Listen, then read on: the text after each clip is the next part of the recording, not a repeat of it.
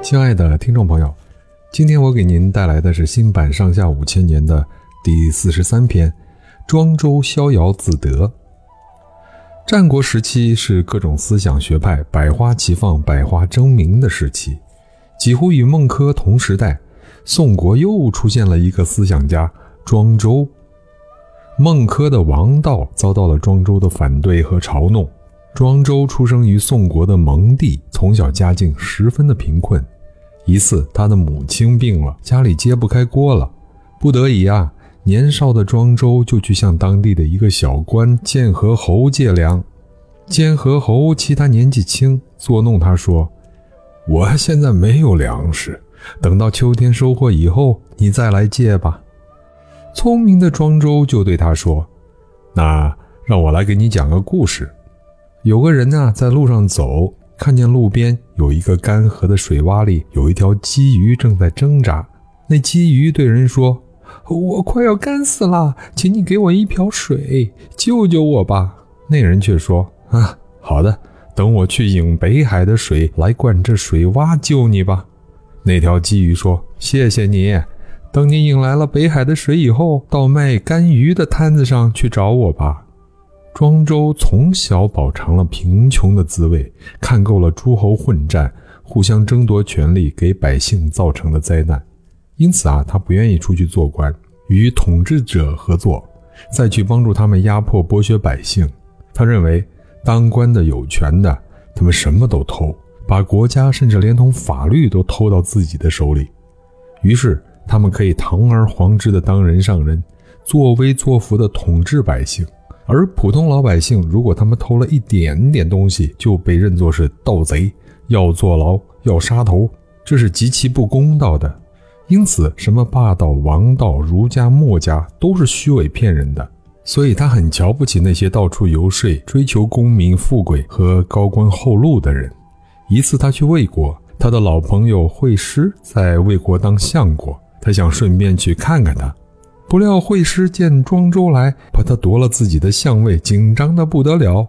庄周知道了，就对惠施讲了一个寓言故事，说啊，南方有一种鸟叫燕雏，它从南海飞到北海去，一路上不是梧桐树它不停歇，不是竹石它不吃，不是甘泉它不喝。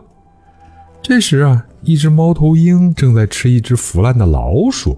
他看见鸢雏，就发出哇哇的怪叫声，警告鸢雏不要来抢他的死老鼠。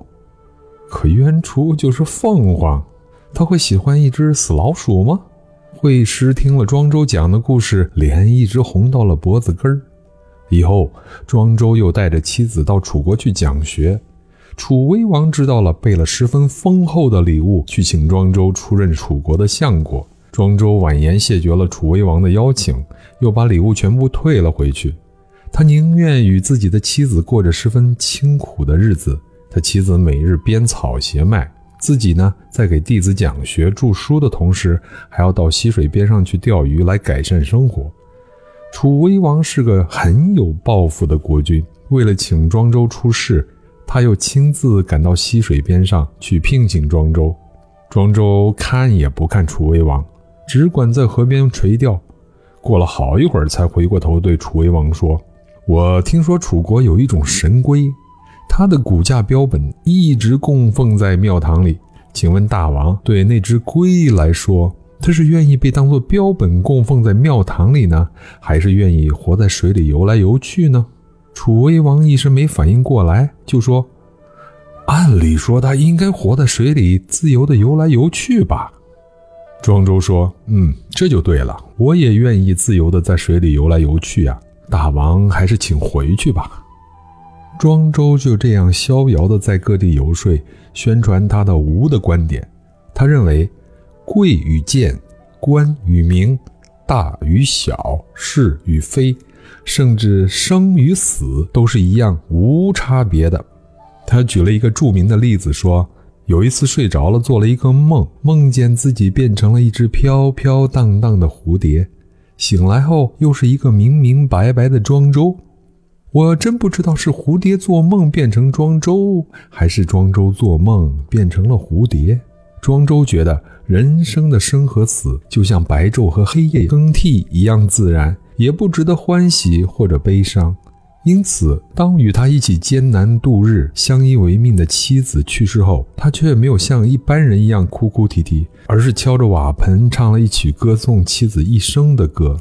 庄周觉得许多事情都是人力所不能及的，一切都应顺其自然。这个自然就是天地万物、自然界本身的发展规律，这个规律也就叫做道。因此，后人把老子和庄周的学说统称为道家。庄周把自己的观点写成了书，这就是《庄子》。好，明天我们继续给您带来的是新版上下五千年的第四十四篇《苏秦合纵连六国》，欢迎到时候收听，再见。